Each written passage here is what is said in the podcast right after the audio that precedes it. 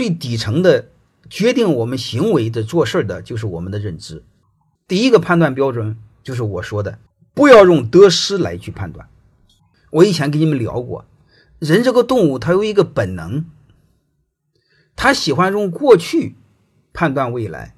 但是你要知道，过去的认知是很小的，过去的认知很小，你去看待未来，你就没法看，很容易把未来给框上。特别是小孩儿，才几岁的时候，你会发现他就担心这个担心那个。我儿子很小的时候，我就给他说一句话，因为他小孩嘛，我就给他这个价值判断标准：面临可做可不做的时候，你一定要做。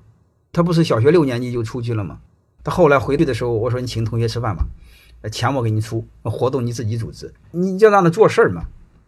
所以这就是我们要有一个价值判断。包括我，其实这个也是我的人生信条。太多的事儿我不先下结论，我先去做，做完之后该知道的都知道了。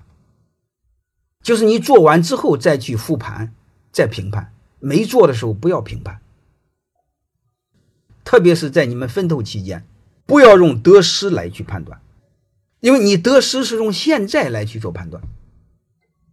凡事先做再评判，这是第一个。